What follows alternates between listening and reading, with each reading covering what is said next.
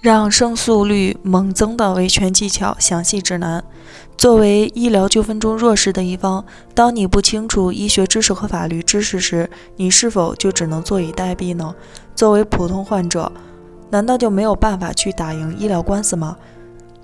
能否胜诉的关键在于维权阶段中各个环节的细节，只要把握住那些关键点，胜诉的几率一定会大大提高。今天我们为患者朋友带来的是如何抓住维权各个环节的关键点，提升我们胜诉的几率。关键点一：发生医疗纠纷后，一定要在第一时间封存病历。在医疗纠纷争议中，病历作为最基本也是最重要的证据材料，往往是医患双方关注及争论的焦点。通过病历进行医疗损害司法鉴定的结果，是法官审理案件重要的依据之一，保证病历的真实、客观、完整性，对于医疗案件最终的结果具有重要意义。因此，为了防止病历出现伪造或者篡改的情形，一定要在发生纠纷后第一时间封存病历。这样就能极大程度上保证病历客观真实，避免出现篡改或伪造。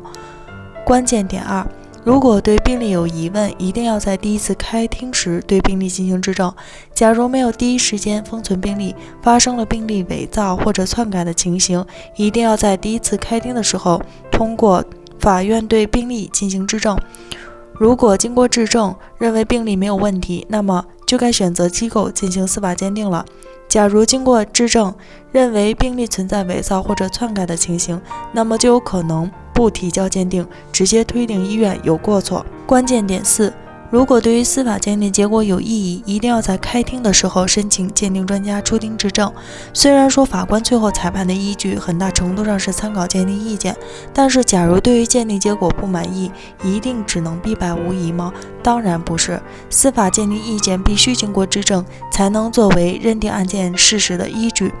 假如患者对于结果不满意，那么一定要在开庭的时候申请司法鉴定专家出庭质证，这是最后一步挽回途径，所以一定要慎重。最好请一位专家辅助人帮助你进行质证。看了这些维权技巧中的细节，患者朋友们是不是有所收获呢？即使我们在医疗纠纷中处于弱势地位，但是只要我们能够抓住维权过程中的关键点，胜诉的几率就会大大提高，案件的结果也可以峰回路转。最后，我们祝大家都能维权成功。北京伊顿健康汇聚了国内外知名的医疗专家、司法鉴定专家、法律专家，为患者提供医疗评估服务，判断诊疗行为是否规范、合理、合法。如有需要，请咨询我们的热线：四零零零六七二五七二，支付宝生活号已上线，欢迎大家搜索“一锤定音”进行关注。